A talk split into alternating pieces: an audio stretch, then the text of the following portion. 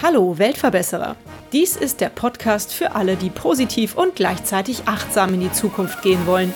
Ein Podcast über Nachhaltigkeit, soziale Projekte und Innovation. Hallo liebe Weltverbesserer, bei mir heute im Interview ist Jonas Töpken. Er ist Student in Hannover und Projektleiter des Inactus-Projekts Plastained. Habe ich das richtig ausgesprochen? Ja, genau, das ist richtig. Wobei für Enactus gibt es so zwei Redewendungen. Wir sagen immer Enactus, die deutsche Version. Eigentlich ist es ja ein internationaler Verein und im internationalen und englischsprachigen Raum heißt es dann eher Enactus, wie du es jetzt gesagt hast. Plastain setzt sich zusammen aus ähm, Plastic und äh, Sustainability. Und ähm, daher kommt eben der, der Gedanke Plastain, also Plastik und Nachhaltigkeit. Okay, meine erste Frage, die ich an dich hätte, lieber Jonas, ihr recycelt Plastik aus Indonesien, beziehungsweise in Indonesien. Wie seid ihr auf die Idee gekommen und warum gerade Indonesien? Ähm, die Idee stammt gar nicht direkt von mir. Also das Projekt, äh, ich bin jetzt Projektleiter seit eineinhalb Jahren und das Projekt gibt es aber schon grob zwei Jahre vor mir. Und äh, ja, die Idee war ursprünglich im Projekt zu machen, im Enactus-Rahmen. Also die Initiative kam aus dem Enactus von Hannover, dass man ja mal was mit Plastik machen könnte. Und dann haben sich verschiedene Leute zusammengefunden und haben dann überlegt, okay, wie können wir das machen? Es soll dann ein internationales Projekt werden. Und ja, sind dann auf Indonesien gekommen, weil Indonesien eben mit am meisten Müll weltweit hat. Ein großer Teil aus vom deutschen Müll wird auch nach Indonesien äh, exportiert. Und in Indonesien sind wir in äh, Bantar Gebang. Das ist in der Nähe von Jakarta, also der Hauptstadt Indonesiens. Und äh, Bantar Gebang ist eine Stadt oder ein Ort, das waren früher mal Reisfelder. Aber ähm, heutzutage ist es eben eine riesige Müllhalde. Das kann man auch eigentlich gar nicht mit Deutschen vergleichen, weil es wirklich riesige Berge da sind. Die werden von Baggern permanent umgeschichtet, damit sich da keine Lawinen bilden auf diesen Bergen. Und ähm, ja, da ist dann eben eine ganze Infrastruktur, die da auf dieser Müllhalde existiert. Krass. Warst du selber schon vor Ort? Kannst du das ein bisschen beschreiben, wie das mit dieser Infrastruktur ist da vor Ort? Ich war leider selber noch nicht vor Ort. Ähm, da sind unsere Möglichkeiten auch immer ein bisschen eingeschränkt. Aber wir sind 19, haben zwei Mitglieder von uns eine Exkursion gemacht. Und kurz danach bin ich dann eben auch in das Projekt gekommen. Die eine Zoe, die auch Projektleiterin mit mir zusammen war, mittlerweile ist sie aber fertig mit dem Studium. Sie vergleicht das immer so, wie wenn man mit einer hinter einem Müllwagen hier im Sommer mal hinterherläuft und mal so eine schöne Nase davon ähm, mitbekommt. Oh. So ist er permanent. Weil kann man sich vorstellen, es ist, es ist warm, ähm, es, es stinkt, es sind Abfälle. Und ähm, ja, die, die Infrastruktur da, es sieht so aus, dass wirklich die Menschen dann in Slums auf dieser Müllhalde leben. Und dann gibt es verschiedene Ebenen. Es gibt dann die Müllsammler, die da rumlaufen und eben Müll einsammeln, den man weiterverwerten kann. Dann gibt es Sortierer, die dann die zum Beispiel die verschiedenen Plastiksorten sortieren oder Elektroabfälle und so weiter. Und ähm, dann gibt es nochmal eine Ebene höher, ist dann der, der Baggerer letztendlich. Der hat dann ja schon eine höhere Verantwortung und äh, ja, schichtet, wie gesagt, die Müllberge um, gräbt die um, wenn die absorbiert sind. Und äh, dann gibt es da noch große Schredderanlagen, die dann eben das Plastik schreddern und das dann wieder zum Teil weiter exportieren nochmal nach China. Das ist so die Infrastruktur und auch so ein bisschen die Hierarchie. Also die Sammler sind, sage ich mal, ganz unten und die Leute, die dann da Schredderanlagen betreiben, die stehen dann schon ganz weit Stück höher auf der Hierarchie und verdienen auch schon gutes Geld, beuten aber dafür dann dementsprechend die, die Sammler und die Sortierer vor allen Dingen auch aus. Mhm. Das ist sozusagen also ein Dorf, ein Leben auf dem Recyclinghof auf der Müllhalde. Ja, genau. Hm. Wie könnt ihr den Menschen vor Ort helfen? Wie genau funktioniert das und was sind da eure Kontaktpersonen? Also die grundsätzliche Idee von Enactus ist halt immer ähm, so, Hilfe zur Selbsthilfe. Das heißt, wir überlegen uns Projekte oder ja, Businessmodelle, die äh, nachhaltig funktionieren, also nachhaltig vor allen Dingen im wirtschaftlichen Sinne, ähm, aber der ökologische Gedanke spielt ja auch immer eine große Rolle. Und ähm, wir entwickeln diese Modelle und wenn wir das in, in Deutschland oder wo auch immer, das Inactus-Projekt auf der Welt, das dann aufgestellt hat, so ein Modell, ist das Ziel, das eigentlich langfristig an andere Personen, eben die, die nicht so privilegiert sind, abzugeben, sodass die dann eben langfristig und auch nachhaltig Geld und ihren Lebensunterhalt verdienen können. Das heißt, ja, wie gesagt, Hilfe zur Selbsthilfe. Wir wollen nicht den, den Leuten Geld geben und helfen, sondern wir zeigen ihnen, okay, macht das auf diese und diese Weise. Wir helfen euch dabei und dann könnt ihr eben langfristig davon auch ähm, auf den Beinen stehen. Und unsere Idee ist eben, dass wir in Indonesien dann einen Prozess aufbauen, um ähm, das Recycle oder das geschreddert, also sortierte, gewaschene, geschredderte Plastik dann dort direkt weiter zu verarbeiten. Und ähm, unser Modell zielt darauf ab, dass wir eben ja, verschiedene Produkte aus Plastik dann herstellen. Äh, aktuell fokussieren wir uns erstmal auf einen Hocker, also Möbelstücke, weil das so eine ganz einfache geometrische Form ist erstmal. Und ja, wir entwickeln gerade hier den Prozess in Deutschland. Es muss ein möglichst einfacher Prozess sein, damit die Leute eben das auch vor Ort hinbekommen. Das heißt, wir können da keinen großen Industriepark, keine großen Maschinen auffahren und wollen dann im Laufe, also Anfang nächsten Jahres dann nach Indonesien und da den Prozess den Leuten zeigen. Und ja, dann hoffentlich steht das dann auch auf den Beinen mhm. im Laufe des nächsten Jahres. Und wir haben eine Ansprechpartnerin vor Ort, Resa heißt die, und die ist auch eine der einflussreichsten Frauen Indonesiens. Die hat sich nämlich zur Aufgabe gemacht, ja, so eine, eine Beratungsfirma in diesem Rahmen des Recyclings und ähm, der Wiederverwertung in Indonesien zu bauen und hat aber da auch immer den sozialen Hintergedanken bei. Und die betreibt eben so ein Social Hub, nennt sie das, auf dieser Müllhalde, wo eben die Kinder dann auch essen können, auch Bildung bekommen, kostenlos. Und mit der gehen wir und über diesen Weg wollen wir dann auch äh, ja, Leute finden, die das dann umsetzen wollen. Mhm, Habe ich das richtig verstanden, dass praktisch das Plastik sammeln und schreddern, das gibt es ja schon vor Ort. Mhm. Und dieses ähm, Produkt, also dieses Schreddermaterial, würdet ihr dann auch verwenden oder einsetzen können? Genau, richtig. Oder habt ihr da eine extra Schredderabteilung? Es war früher mal die Idee, wirklich den Prozess von A bis Z zu machen, also Sammler zu beschäftigen, Leute, die das schreddern und dann daraus wieder ein Produkt zu machen. Damals war die Idee, das mit einem 3D-Drucker dann zu machen. Und als wir dann, also wir haben einen Schredder entwickelt, also es war auch noch vor meiner Zeit, aber ich sage trotzdem immer wir, weil es ja ein, ein Projekt, haben Schredder auch entwickelt. Und als wir dann aber das erste Mal in Indonesien waren und auch diese Beziehung hergestellt haben, haben wir dann gemerkt, dass eigentlich unser Schredder in den Dimensionen, die, die das da haben, die Infrastruktur, eigentlich gar nicht mithalten kann. Und dann haben wir die Idee dann eben ein bisschen abgewandelt, uns neu orientiert und setzen eben jetzt eigentlich nur am letzten Prozess der Wertung an und wollen eben direkt das Material dann in Indonesien äh, kaufen von den Schredderanlagen und dann weiterverarbeiten. Mhm. Super. Ich habe auf eurer Homepage ein bisschen gespinkst natürlich und recherchiert und habe gesehen, ihr habt als erstes jetzt erstmal so Untersetzer für Gläser hergestellt. Das habt ihr selber zu Hause gemacht? In der Küche? Oder habt ihr irgendein Labor gehabt, wo ihr das machen konntet? Das war so der erste Prototyp, das Plastik irgendwie einzuschmelzen und zusammenzubringen, oder? Ja, genau. Also, ähm, ja, das war für uns eine große Herausforderung, eine, eine Werkstatt oder sowas jetzt zu finden. Haben wir letztendlich auch nicht wirklich gefunden. Wir machen das gerade bei mir im äh, Vorgarten. Cool. Ich kann dir was zum, zum Prozess noch kurz erzählen. Der ist, wie gesagt, relativ einfach. Wir verwenden aktuell einen handelsüblichen Backofen, weil wir das Plastik eben auf 330 Grad ungefähr hitzen müssen. Und dafür reicht es eben aus. Ähm, wir verwenden da Polypropylen, also PP. Das kennt man sonst. Ähm, das ist relativ hart Plastik. Also da sind so Shampooflaschen, die Deckel von der Plastikflasche sind da draus so äh, Alltagsbeispiele. Das, das schreddern wir klein mit unserem Schredder dann, den wir haben, oder schneiden das klein, haben dann eine Form, da füllen wir dann das, die, die Flocken rein in die Form, stellen die Form in den Ofen.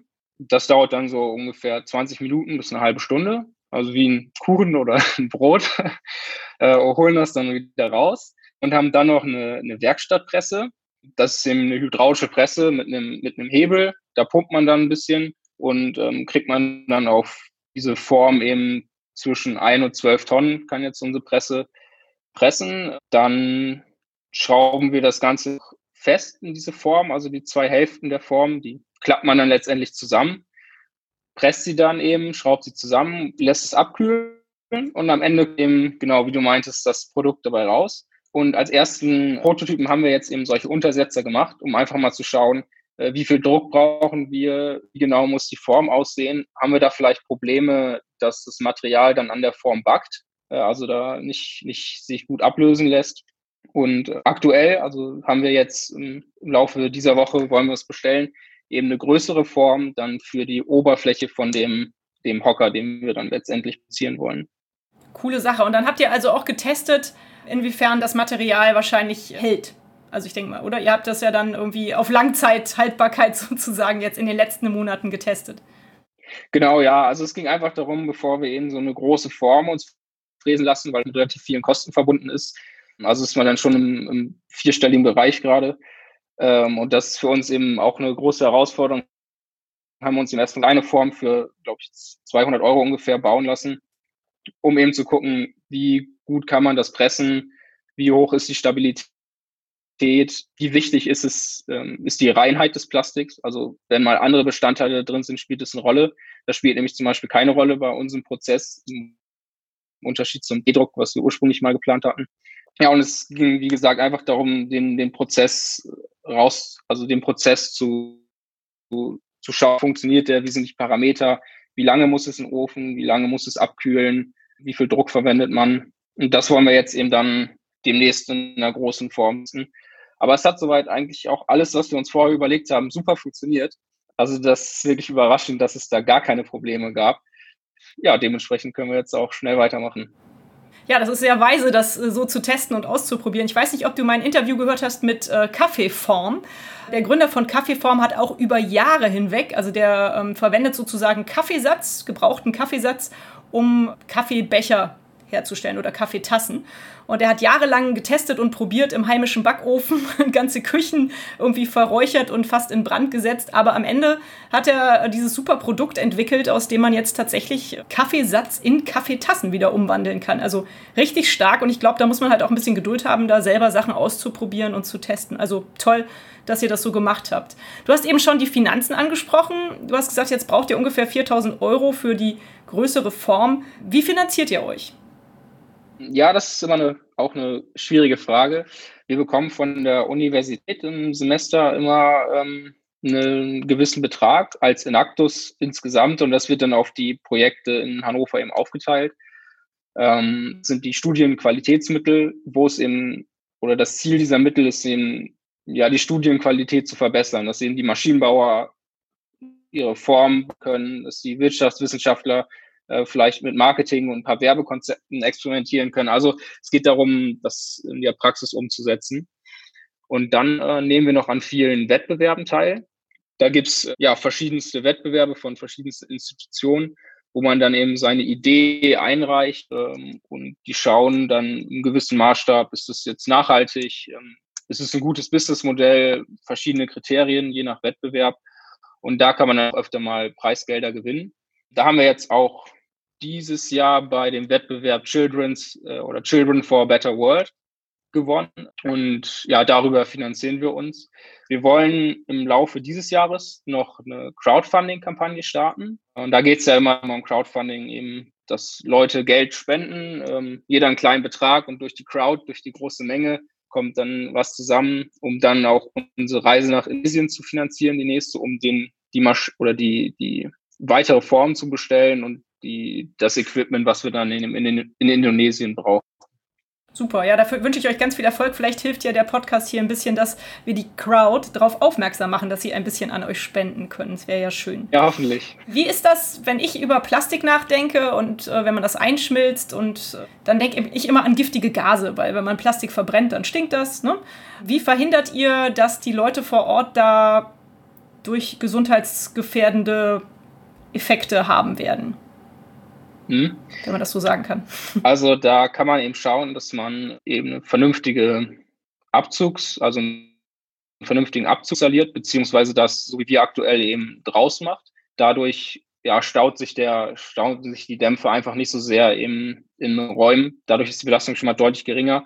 Und dann kann man auch entsprechende Masken tragen, um das zu filtern. Und letztendlich ist aber die Belastung, so wie wir das jetzt machen, auch gar nicht so hoch, weil eben ähm, das Plastik eben nicht komplett schmilzt, verbrennt, sondern nur leicht zähflüssig wird. Und ähm, dadurch ist die Belastung auch insgesamt gar nicht äh, so hoch. Wobei man es auch schon, schon riecht. Also wenn wir den schon aufmachen, da ja, kommt schon ein gewisser Geruch raus dann. Okay, wenn das nicht gefährlich ist, ist das ja nicht schlimm, überhaupt nicht. Ähm, was ist denn aktuell eure größte Herausforderung? Ist es dieses Geld zu sammeln und eventuell natürlich auch, äh, dass ihr im Moment ein bisschen durch Corona ausgebremst werdet? Was, was ist bei euch im Moment so auf dem Plan? Also bei uns ist im Moment, ja, fokussieren wir uns im Moment vor allen Dingen auf die technische Umsetzung. Das heißt auch vor allen Dingen ähm, die, die Wirtschaftswissenschaftler bei uns im Team sind ja ganz, ganz bunt gemischt. Jeder kann letztendlich mitmachen, ähm, haben gerade ein bisschen weniger zu tun, wobei die beim Crowdfunding dann auch wieder mehr eingespannt werden. Äh, ja, wir fokussieren gerade auf die technische Umsetzung. Da ist vor allen Dingen die Zeit eine große Herausforderung, weil wir machen es ja ehrenamtlich. Und wenn es um wirklich feine technische Details geht, haben wir da auch nur so zwei, drei Leute, die da wirklich fit sind und das auch umsetzen können. Das ist eine große Herausforderung, muss man so sagen. Und dann, ja, das Geld auch auf jeden Fall. Also aktuell passt es gut mit dem, was wir bei dem Wettbewerb gewonnen haben, können wir jetzt erstmal die technische Lösung uns so erarbeiten. Aber wenn wir dann nach Indonesien wollen, da ähm, müssen wir nochmal schauen, wie wir das genau dann umsetzen und ob das alles so klappt. Mhm. Ja. Was studierst du denn eigentlich, Jonas? Ich studiere Wirtschaftsingenieurwesen. Ist halt ganz, ganz gut, ganz guter Mix, dann versteht man beide ja. Seiten. Schön. Manche sagen auch nichts Halbes, nichts Ganzes, aber ich äh, glaube, das ist sinnvoll es macht mir Spaß. Ja. ja, Quatsch, ist ja vielseitig, ist voll schön. Also ich finde das sehr gut. Ja. Wie ist denn das Feedback auf euer Projekt, auf eure Aktion? Was kriegt ihr so für Feedback, wenn ihr euch bei den Wettbewerben vorstellt? Was für Feedback kommt aber vielleicht auch von, von Uniprofessoren, Freunden, Familie? Was kriegt ihr so für Feedback? Und das Feedback ist eigentlich immer sehr, sehr positiv. Also die, die Idee im Gesamten ist ja schon in der Gesellschaft relativ präsent, also Plastik zu vermeiden, Plastik zu recyceln. Ähm, wie du schon bist mit, mit Kaffeebechern, dass man keine Einwegbecher mehr benutzt, äh, vielleicht auf den Plastikdeckel auf einem Kaffeebecher dann verzichtet, beim Einkaufen darauf achtet. Ja, es ist sehr präsent in der Gesellschaft und daher kommt es auch sehr gut an. Genauso ist es bei Wettbewerben auch. Wobei da ähm, wir auch oft durch den Klimawandel ausgestochen werden. Das sind ja letztendlich zwei globale Herausforderungen, die ja auch irgendwie, ja, man, man wirft sie gerne in einen Topf, aber eigentlich sind es ja unter unterschiedliche Probleme. Also die Welt könnte ja voll von Plastikmüll sein in der Theorie, aber wir stoppen die Erderwärmung. Ne? Oder umgekehrt, wir können absolut kein Plastik mehr produzieren, aber äh, wir haben trotzdem noch eine Erderwärmung und Klimawandel. Und sagen manche Wettbewerbe auch, dass sie sich eben gerade vor allen Dingen auf Projekte im Bereich Klima, Klimawandel fokussieren. Und äh, ja, dementsprechend fallen wir da dann schon raus. Da hatten wir ein, zwei Begegnungen. Aber sie sagen natürlich trotzdem, dass es, also sie erkennen es auch schon als Problem und finden unsere Lösung auch, auch cool. Hm. Ja, das will ich doch hoffen. Ich finde schon, dass es irgendwie auch dazugehört. Also klar, es ist natürlich kein Projekt, was den Klimawandel direkt betrifft, aber also ich finde schon, dass es definitiv auch dazu ja. gehört und dass es super wichtig ist. Was ist denn eure große Vision? Was ist euer großes Ziel, wenn ihr jetzt so ganz weit oben guckt? Wo wollt ihr hin? Also du hast schon gesagt, du möchtest das Projekt gerne auslagern, dass, dass es vor Ort sich selber trägt. Ist das so das große Ziel oder? Genau, das ist das, ähm, das große Ziel. Ja, die Idee ist dann eben, dass die, die Hocker in, oder die, die Oberfläche oder die Sitzfläche von dem Hocker soll eben in Indonesien hergestellt werden aus dem recycelten Plastik. Und ähm, wollen wir dann in Deutschland verkaufen. Äh, die Beine lassen wir uns dafür hier in Deutschland direkt fertigen. Die wollen wir nämlich aus Holz machen. Kooperieren wir gerade mit einer ähm, Behindertenwerkstatt hier in Hannover, Super. Äh, die uns dann die Beine herstellen das ist, sind wir aber gerade noch dabei, das eben, das eben aufzubauen, zu schauen, wie man das so umsetzen kann. Und ja, die Idee ist dann eben, die Hocker in, ja, in Indonesien herzustellen, zum Teil in Deutschland und dann hier zu verkaufen. Und dadurch sollen sich eben dann das, das Leben der Arbeiter in Indonesien äh, finanzieren. Also die sollen dadurch eben selbstständig, selbstständig werden wir brauchen aber dadurch, dass wir das eben auch hier in Deutschland äh, dann vertreiben, auch in Deutschland immer noch, ja, sage ich mal, Partner oder uns, uns selber dann als Projekt oder vielleicht dann irgendwann auch als Unternehmen, um die dann zu vertreiben ähm, weil das ist eben dann, glaube ich, eine ziemlich große Herausforderung für die Leute aus Indonesien, das dann hier in Deutschland umzusetzen. Mhm. Aber das ist, das ist die große Version, damit dann äh, vor allen Dingen in nicht in großer Massenproduktion bei ja, Ikea verkauft nur seine eigenen Sachen ab großen Möbelhäusern. Das ist eben nicht so unsere Vision, sondern es handelt sich eher um ja, ein individuelles Designerobjekt. Das heißt, wir schauen, dass wir ein bisschen Alternativläden ansteuern, auch im großen Online, Online-Vertrieb auf jeden Fall. Man kann auch nochmal weiter überlegen, je nachdem, was man für Plastik nimmt, kann auch die, die Oberfläche vom Stuhl eben unterschiedlich gestaltet werden, unterschiedliche Farben oder in unterschiedlichen Mustern darauf. Und auch die Beine kann man aus verschiedenen Hölzern machen. Und ähm, wenn man dann nochmal weiterdenkt, gibt es auch noch andere Sachen, die man eben herstellen kann. Also dieser Prozess, eine Form zu machen, Plastik reinzufüllen und das zu pressen, geht eben für viele Sachen. Ja, das ist die Idee. Und ähm, warum wir das in Deutschland verkaufen wollen, ist auch recht einfach, weil wir hier eben eine deutlich höhere Marge einfach erzielen können. Und dadurch fällt uns es eben einfacher, eben, dass die Leute dann in Indonesien vernünftig zu bezahlen und auch dann das mit den Beinen und so weiter vernünftig hinzubekommen. Weil in Indonesien könnte man es auch verkaufen. Man könnte es auch direkt an die Leute in den Slums auf der Müllhalde den die Stühle zur Verfügung stellen. Da haben wir aber auch festgestellt, weil wir auch mal die hatten, für die ja letztendlich Häuser aus Plastik zu bauen, dass die das gar nicht wertschätzen, sondern die sagen sich, warum soll ich denn hier jetzt einen Hocker kaufen, selbst wenn er irgendwie nur ein paar Euro kosten soll, wenn ich auch einfach irgendwas von der Müllhalde nehmen kann, wo ich mich auch draufsetzen kann. Ja, ist irgendwo auch verständlich, finde ich. Aber tolles Konzept, was ihr euch da überlegt habt. Du bist ja nun ehrenamtlich aktuell tätig, beziehungsweise eure ganz, euer ganzes Team ist ehrenamtlich tätig, das hast du ja schon erzählt. Warum machst du das? Was treibt dich dazu an? Und vielleicht auch so ein bisschen perspektivisch, was ist deine berufliche Aussicht? Möchtest du auch in dieser Richtung später vielleicht mal deinen Beruf finden oder hat das gar keinen Zusammenhang und ist es für dich halt nur ein ehrenamtliches Hobby? Ja, ich bin dazu gekommen, weil ich in der Schulzeit habe ich früher schon so viele Sachen ehrenamtlich nebenbei gemacht. Ich war auch in der Schülervertretung. Im Bachelor ist es ein bisschen hängen geblieben, äh, also auf der Strecke geblieben, meine ich damit.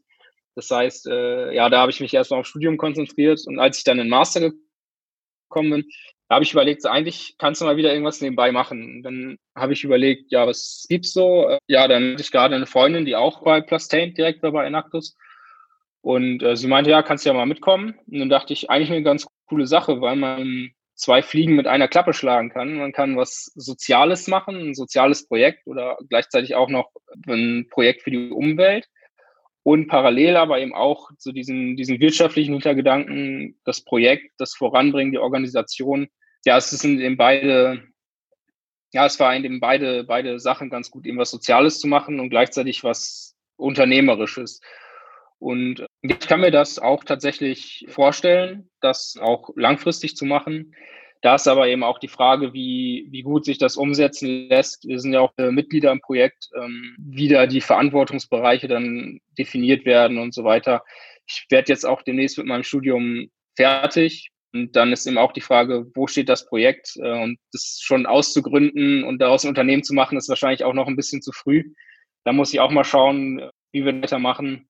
Letztendlich ist es aber auch so, alle, die eigentlich aufhören mit dem Studium, bleiben irgendwie trotzdem beim Projekt noch dabei, sind in der Gruppe drin, verfolgen, was so passiert, äh, sind dann vor allen Dingen bei irgendwelchen Team-Events, die wir machen, auch nochmal dabei. Also das ist auch immer ganz schön. Das ist eher dann wenig auch als gesehen, sondern auch viel dann wirklich die, die Gesellschaft und die Freundschaften dabei. Hast du irgendwie eine gesch schöne Geschichte, die du im Zusammenhang mit Plastained erzählen kannst. Irgendwie irgendeine Erinnerung, du hast gesagt, du bist jetzt noch gar nicht so lange dabei, aber du hast ja schon viel erlebt, wenn ich das so höre. Eine schöne Erinnerung oder eine verrückte Erinnerung, die du mit uns teilen möchtest. Uh, da muss ich mal kurz überlegen. es gibt viele, viele Erinnerungen, viele Sachen, die wir machen. Ja, eigentlich eine, eine super Sache war eben, als wir jetzt unseren ersten Prototypen produzieren konnten. Also wir haben uns ja vorher eben eben überlegt, wie wir das machen wollen, haben die Form bestellt und dann haben wir uns bei mir im Garten getroffen, haben da den, den Ofen angeschlossen, die Presse aufgebaut und ja, dann das erste Mal das Plastik geschmolzen. Äh, und ja, wir waren natürlich dann sehr, sehr gespannt, was jetzt passiert. Konnten es, also wir haben uns Gedanken gemacht, wir konnten es schon einschätzen, aber die, die Praxis und die Theorie sind dann auch immer unterschiedliche Sachen. Und ja, das letztendlich alles so super funktioniert hat, ja, ist äh, eigentlich kaum zu glauben, weil es hat, wir mussten nichts mehr anpassen. Es hat alles funktioniert, was wir uns überlegt haben. Und äh, vor allen Dingen hatten wir auch noch die, oder haben wir uns auch noch ähm, Experimente dazu gemacht, wie wir die Beine am Hocker befestigen zu der Zeit. Auch die Idee, dass wir eben in das Plastik so ein Metallfitting reinschrauben und dann in dieses Fitting das Bein reinschrauben letztendlich. Also auch wie so ein, wie so ein Baukastenprinzip. Auch das hat einwandfrei funktioniert. Das haben wir auch dann da getestet. Und äh, ja, das war super schön und auch dann ja von der technischen Seite her das erste Mal, dass wir dann auch wirklich ja was Handfestes entwickelt haben. Ja, das glaube ich. Vor allem schön, wenn dann so Versuche auch oder so Tests funktionieren und, und man da nicht noch äh, großartig nachbessern muss. Ich kann mir vorstellen, dass das ein sehr befriedigendes Gefühl ist. Ja. Also mich als Videojournalist, vielleicht liegt es daran, hat vor allem diese, das Grafische total beeindruckt, als ich die Bilder auf eurer Homepage gesehen habt. Ihr habt ja auch schon richtig schön mit den Farben gespielt in diesen Untersetzern. Also das ist ja, sind ja richtig tolle Teile bei rausgekommen. Ja, genau. Klasse. Ja, wir haben dann auch einmal, das, das dieser ganz bunte Untersetzer, den wir haben, da haben wir auch dann wirklich nur Plastikreste. Also ähm, wir haben aktuell auch noch so ein Granulat, das wir benutzen, einfach damit es ein bisschen einfacher geht. Aber in diesem einen ganz bunten Untersetzer, den wir haben, haben wir wirklich nur Plastikreste, die wir sonst irgendwie jetzt beim Produzieren standen sind so alles eingeschmolzen. Und auch das hat ja perfekt funktioniert und sieht sogar tatsächlich auch richtig cool aus. Einfach dadurch, dass es eben so bunt ist. Ja, richtig, fand ich auch. Also habt ihr richtig toll gemacht. Fühlst du dich denn als Weltverbesserer? Denkst du, Plastained ist ein Weltverbesserer-Projekt? Ähm, ja, doch, auf jeden Fall. Man kann natürlich immer sagen, ähm, ja, wenn wir da jetzt so ein, so ein, paar Hocker herstellen in Indonesien, löst es nicht das Problem, einfach durch die Dimension. Aber ich denke, irgendwo muss man anfangen, im kleinen Rahmen. Man kann ja jetzt nicht da das Projekt entwickeln, was dann das komplette Plastik alles auf einmal wickelt. Äh, sondern ja, jeder, jeder trägt seinen Teil dazu bei, überlegt sich Sachen oder reduziert auch nur im Alltag so Plastik. Und ich denke, Plastain ist da auf jeden Fall schon ein Projekt, was ja einen sinnvollen Gedanken hat und die Welt auf eine gewisse Weise wässert. Genau. Wie kann man Plastained und euch äh, als Team denn jetzt konkret helfen? Du hast schon gesagt, ihr werdet ein Crowdfunding-Projekt starten. Das ist ja schon mal eine Möglichkeit zu helfen. Was gibt es noch für Möglichkeiten, euch zu helfen? Ja, viel, vielseitige Sachen. Ihr könnt uns gerne bei Instagram folgen, auch unter Plastain findet ihr uns. Wir haben als Logo eben eine, eine Welt mit den Recycling-Symbolen drumherum. Auch bei Facebook sind wir zu finden. Wir haben einen Newsletter, da könnt ihr euch äh, gerne eintragen. Den findet ihr, oder da könnt ihr euch eintragen über unsere Website, plastained.com. Und ähm, ja, wenn, wenn ihr uns äh, helfen wollt, wenn wir das nächste Mal den Newsletter dann verschicken, ist auch ein Spendenkonto dabei. Als Inactus eben ein Verein. Das heißt, wir können ganz normal Spenden annehmen. Die sind dann auch gut aufgehoben auf jeden Fall. Ähm, wir können auch dafür gerne eine Spendenbescheinigung ausstellen. Das ist auch kein Problem. Und ja, dann in den nächsten Monaten, wenn wir das Crowdfunding äh, starten, können wir uns da auf jeden Fall auch kräftig unterstützen. Super. Okay. Also ich werde natürlich alle Informationen wie immer auch in die Show Notes packen. Wer sich da für genauere Informationen für den Weg zum Newsletter oder die Facebook- oder Instagram-Seite interessiert und die nicht finden kann, kann auch gerne in den Show Notes gucken. Da ist alles nochmal verlinkt. Ja, lieber Jonas, was ich auch immer noch meine Interviewpartner eigentlich frage, ist, äh, wie kommt Nachhaltigkeit eigentlich bei dir im Privatleben vor? Wie setzt du das um? Ja, durch, durch verschiedene Sachen. Also ich versuche auf jeden Fall irgendwie im Alltag Plastik zu vermeiden. Ich muss sagen, ich bin da jetzt kein, kein hundertprozentiger Idealist, der in den Supermarkt geht und jetzt absolut keine Plastiktüte oder kein Plastikprodukt in der Hand hat. Das ist auch irgendwie im Alltag auch schwer umzusetzen. Aber ich versuche da schon drauf zu achten.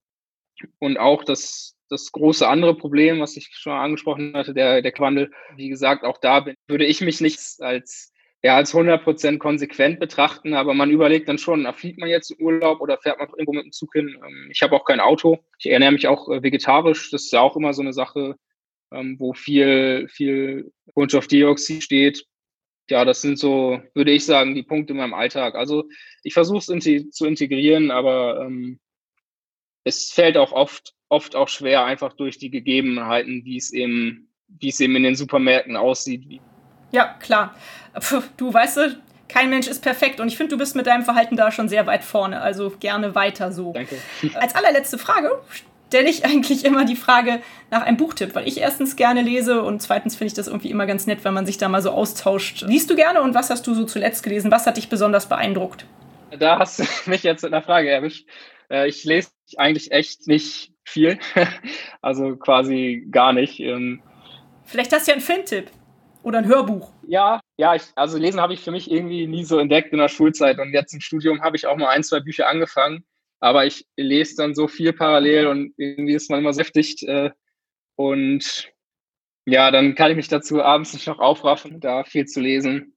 Ja, ein guter Film, den habe ich letztens geschaut. Der ist auch schon ein bisschen älter mit Leonardo DiCaprio, wie er eben rumreist und schaut, wie in verschiedenen Ländern, wie verschiedene Länder den Klimawandel beeinflussen. Also auch in, ähm, in den Regenwäldern und guckt da die Leute an, wie die das abholzen und so weiter. Also so ein bisschen mehr Dokumentarfilm, jetzt auch thematisch passend. Ähm, natürlich auch viele andere gute Filme, ähm, die dann äh, aber auch der hundertprozentigen Unterhaltung dienen und weniger der Wissensvermittlung.